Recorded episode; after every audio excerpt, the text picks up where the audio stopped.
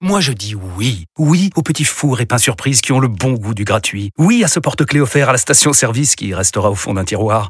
Oui à une pizza achetée, la deuxième offerte, parce que celle offerte est toujours meilleure. On préfère tous quand c'est gratuit. Chez Skoda, profitez de deux mois de loyer offert sur une sélection de modèles jusqu'au 31 mars. Portes ouvertes ce week-end. Skoda. Deux loyers offerts après premier loyer en LLD 37 mois sur toute la gamme Skoda, Orenia et Enya Coupé, c'est accord par Volkswagen Bank. Détails sur skoda.fr. Au quotidien, prenez les transports en commun. Vous écoutez RMC. RMC. Bartoli Bastone.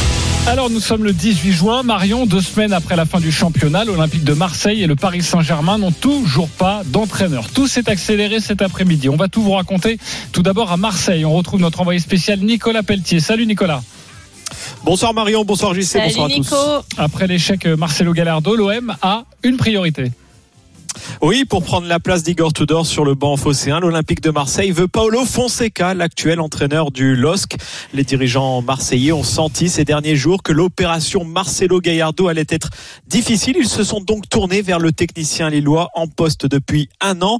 Les négociations avec Paolo Fonseca sont avancées à tel point qu'il est en passe de trouver un accord avec l'OM.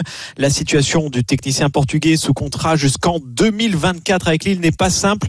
Pour l'attirer dans le sud, le club phocéen doit trouver un accord financier avec le LOSC, ce qui n'est pas encore gagné. Le président lillois Olivier Létang compte sur lui pour cette nouvelle saison. On le rappelle, Fonseca a terminé cinquième de Ligue 1 avec le club nordiste et il a qualifié le club pour la Conférence League. Enfin, une autre piste pour l'OM mène à Marcelino. Le technicien espagnol plaît beaucoup à Pablo Longoria, le président marseillais. Cette idée n'est pas prioritaire, mais elle pourrait devenir une vraie option en cas d'urgence. On le rappelle, l'OM reprend l'entraînement le 3 juillet. Bon Marion, euh, comment tu reçois cette information Euh, Et on le rappelle, surtout Marseille n'a toujours pas euh, d'entraîneur officiellement. D'ailleurs, euh, supporter marseillais, si vous voulez discuter avec Marion Oui, appelez-moi, composez le 32 appelez-moi. 16. Appelez-moi. Non, mais là, je suis outrée, c'est pas possible. Comment on peut être aussi anti-professionnel? On est à deux semaines de la reprise, on n'a toujours pas d'entraîneur. Je vous rappelle quand même le calendrier qu'on a en août avec les qualifications pour la Ligue des Champions et éventuellement quatre matchs à jouer, plus la reprise de la Ligue 1 et les trois matchs, ça nous fait sept matchs possibles, au mois d'août, avec une reprise de 3 juillet et toujours pas d'entraîneur. Donc c'est même pas le nom des entraîneurs où effectivement ils ont des CV et des capacités, je pense, à pouvoir entraîner Marseille. C'est le fait qu'on s'y prenne aussi tard qui me choque profondément, puisque en plus, alors le PSG est un cas un petit peu particulier parce que parfois ils arrivent à faire des mercatos tant que l'entraîneur n'est pas arrivé, mais en tout cas dans la majorité des, clubs, il faut quand même l'aval de l'entraîneur en fonction de son système de jeu pour arriver à faire un mercato. On sait très bien qu'il y a le cas Gendouzi qui va rester épineux. Euh, Nico, je sais pas si tu as des nouvelles là-dessus, mais apparemment il est plutôt sur le départ avec un chèque entre 20 et 25 millions. Alexis Sanchez est plutôt pour rester à l'OM ainsi que Dimitri Payet, mais il va y avoir quand même un, sujet également sur le mercato, un énorme calendrier et il n'y a toujours pas d'entraîneur. Donc moi je me pose quand même la question de savoir quand est-ce qu'on s'y est pris. Parce que je pense que c'était dans les tuyaux depuis un petit moment que Tudor n'allait pas rester. Donc, comment on peut arriver dans une situation où on se retrouve aussi proche d'une reprise avec un néant dans l'organisation de ce club?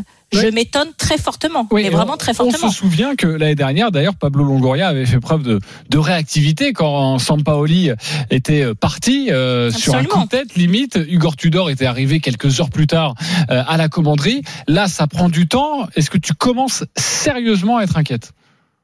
Je suis inquiète parce qu'encore une fois, parce que malheureusement, on n'a pas réussi à se qualifier directement pour la Ligue des Champions. On a son calendrier qui est extrêmement chargé. Le premier match peut être soit le 8, soit le 9 août. Ça nous laisse 21 jours pour faire potentiellement 7 matchs. C'est énorme. C'est énorme, surtout pour une reprise. Donc on n'est pas dans une saison lancée où effectivement les matchs peuvent s'enchaîner, on a un groupe qui tourne et on a un effectif qui tourne, un entraîneur qui est installé. Là, il va y avoir des problèmes d'un nouvel entraîneur qui a forcément à avoir un nouveau discours. Quand même, le système de jeu entre Fonseca et le système de jeu de Marcelino est assez différent.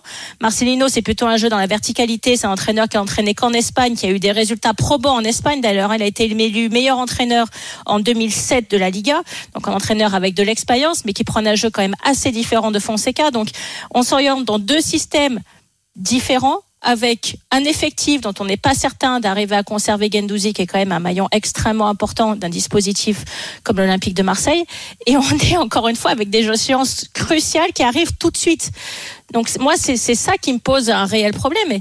Et, et j'ai du mal à comprendre pourquoi Pablo Longoria, qui effectivement jusqu'à présent avait été extrêmement réactif, extrêmement précis dans son travail, n'est pas arrivé à anticiper cela. Et c'est pour ça que j'aimerais bien avoir l'avis de Nicolas là-dessus. Ouais, Nicolas, euh, sur euh, le mercato marseillais. Il faut aussi euh, rappeler, que tu l'as entre guillemets un peu dit, Marion, mais c'est que les deux matchs du 7 et 8 août, les troisième tours préliminaires de la Ligue des Champions, vont aussi conditionner la suite du mercato euh, marseillais parce que si tu ne qualifies pas en, Ligue des Champions, c'est un tout autre mercato euh, qui peut qui peut s'ouvrir. Tu as raison. Euh, nous, ce qu'on peut aussi un petit peu vous expliquer, ce sont les coulisses de l'affaire Gallardo. C'est-à-dire que Gallardo et l'OM ont arrêté leurs négociations la, la, semaine dernière. Du côté de, du technicien argentin, on expliquait qu'il n'y avait pas, il n'avait pas eu des garanties euh, sur l'ambition euh, du, du club phocéen. Du côté de l'OM, on n'est pas du tout sur cette tonalité euh, concernant la rupture des négociations entre les deux parties. En fait, on explique aussi qu'il n'y a pas eu de, de feeling entre les dirigeants de l'Olympique de Marseille et Marcelo Gallardo on n'a pas senti une grande volonté de Gallardo de, de venir à l'OM et donc l'entraîneur argentin a mis du temps à répondre. je pense qu'il n'y a pas eu un enthousiasme je pense qu'il n'y a pas eu un enthousiasme débordant au départ et ça a forcément choqué les dirigeants effectivement marseillais. Mais sur le papier, les deux entraîneurs proposés, bon, encore une fois, ils ont des CV qui sont extrêmement intéressants. Fonseca, le travail qu'il a fait avec lui, franchement, il est, il est, euh, il a largement fait ses preuves sur les clubs précédents aussi où il était à Porto, au Shakhtar Donetsk et à la Roma. Il a prouvé que c'est un bon entraîneur. Je reviens sur Marcelino parce que il a quand même gagné la Super Coupe d'Espagne en 2021 contre le Barça en finale et la, Coupe du Roi en 2019. Donc il a un CV, il a ils ont tous les deux. Non, mais ils ont tous les. Non, mais ils ont tous les deux une capacité, je pense, à entraîner l'OM. Moi, ce qui me choque, c'est le timing. encore une fois, je reviens pas sur le, sur les choix possibles. Les choix possibles sont pour moi très bons. Fonseca, il fait de l'excellent travail à, à Lille. J'ai pas de souci là-dessus. Mais en revanche, je me, je me mets quand même dans la tête des joueurs de se dire qu'à deux semaines de la reprise, tu sais pas par qui tu vas être entraîné. Et tu l'as très bien dit, Nico. Effectivement, si malheureusement tu échoues dans les tours qualificatifs de la Ligue des Champions, tu fais pas du tout le même mercato. Je trouve qu'il ça fait énormément de points d'interrogation pour se lancer dans une saison. Bah Marion, Mehdi nous appelle. C'est un auditeur au 32-16. Il veut en parler avec toi. Bonsoir Mehdi. Oui, bonsoir. Mehdi, je t'écoute. Comment vas-tu? Oui, ça va. Oui et non, on va dire. Ah, t'es, énervé toi aussi, t'es comme moi. Ouais, franchement, ouais, je suis énervé. Euh, bon, moi, je suis abonné au Vélodrome et tout ça. Et eh ben là, j'hésite à prendre mon abonnement parce que je sais pas où on va en fait.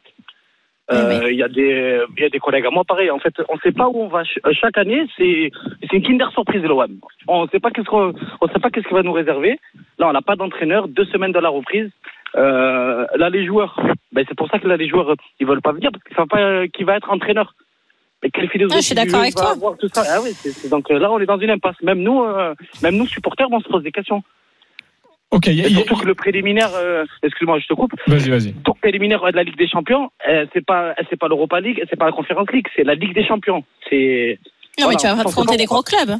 Tu vas affronter des gros clubs. Et je suis complètement avec, d'accord avec toi. Le, le, problème, c'est le timing. Euh, tu peux pas mettre un club comme ça dans l'incertitude autant. Et, et je suis, c'est bien aussi que tu donnes ton avis en tant que supporter. C'est très intéressant de voir que même toi, tu vois, tu, alors que tu as l'amour du maillot, l'amour de ce club, tu, tu, tu, hésites à y aller parce que tu sais pas ce qui t'attend la saison prochaine. Et ça, je, je, trouve ça extrêmement euh, intrigant de la part des dirigeants qui, encore une fois, n'ont pas eu, euh, nous ont pas de l'habitude d'être comme ça autant dans l'urgence. Toutes nos informations sur le l'Olympique de Marseille sont à retrouver sur rmcsport.fr. Merci beaucoup Nicolas Pelletier. Voilà pour l'Olympique de Marseille. Merci à Mehdi aussi d'avoir composé le, 32-16. Alors c'est un peu similaire pour le Paris Saint-Germain. On retrouve notre journaliste RMC Sport Fabrice Hawkins qui suit de près ce dossier. Bonsoir Fabrice. Bonsoir JC, bonsoir Marion, bonsoir à tous. Julian Nagelsmann était la priorité, sa venue à capoter, un petit peu comme Marcelo Gallardo. Les dirigeants parisiens euh, ont une nouvelle priorité, ça y est. Oui, effectivement. Il s'agit de l'entraîneur espagnol Luis Enrique. Depuis hier, tu le disais, euh, JC, il n'y a plus de discussion avec euh, Julian Nagelsmann. Et donc, euh, eh bien, c'est Luis Enrique maintenant qui est en pole position pour remplacer Christophe Galtier, l'ancien entraîneur du Barça, eh bien en négociation avancée avec le Paris Saint-Germain. Piste déclenchée par Doha, il faut le préciser, même si c'est vrai que, et c'est une première entre guillemets, puisque les deux parties sont alignées. Luis Campos est également très chaud pour faire venir Luis Enrique. Ces dernières heures, les échanges portent sur la composition du staff notamment, mais dans l'entourage du club de la capitale, on explique aussi qu'il ne faut pas aller trop vite. Ce n'est pas encore fait et il n'y aura pas de communication officielle du club dans les prochaines heures, sauf retournement de situation. On rappelle aussi quand même hein, que Luis Enrique est bien la piste prioritaire. Elle est la piste, c'est la piste numéro une désormais. Hier encore, la direction sportive du club discutait avec euh, le Portugais Sergio Conceição. Donc il faut faire attention. Ça peut aller très vite dans un sens comme dans l'autre. Voilà, même si la priorité, on vous donne cette information, ça reste Luis Enrique. Merci beaucoup Fabrice Hawkins pour cette euh, Marion Bartoli, Luis Enrique au Paris Saint-Germain, ça te parle? Non, mais Luis Enrique, ancien vainqueur de la Ligue des Champions, bien évidemment, coach de l'Espagne. Euh, voilà, encore une fois. quand je le remonte, on va pas le rappeler. mais, mais ça reste un très grand entraîneur. Moi, ce que, ce qui est toujours le même problème à Paris, mais Fabrice, je pense, ne ira dans mon sens, c'est le recrutement. C'est est-ce qu'il a vraiment les, les coups des franches sur le recrutement? Est-ce qu'il va pouvoir avoir carte blanche et faire le recrutement qu'il désire? Est-ce que euh, on va se retrouver le cas Kylian Mbappé, le cas Neymar? C'est toujours la même chose au Paris Saint-Germain. On sait très bien que dans l'équation finale, il n'y a pas que l'entraîneur qui compte. Il y a aussi l'effectif à, à arriver à à réaliser un effectif qui soit cohérent. On a vu toutes les difficultés qu'ils ont eu la saison dernière, toutes les bonnes résolutions pour la saison prochaine. Est-ce qu'ils vont arriver à les mettre en place? Ça, c'est la grande question aussi. Voilà, toutes les informations OM, PSG à retrouver sur rmcsport.fr avec donc cette nouvelle priorité pour le Paris Saint-Germain. Il s'agit de Luis Enrique.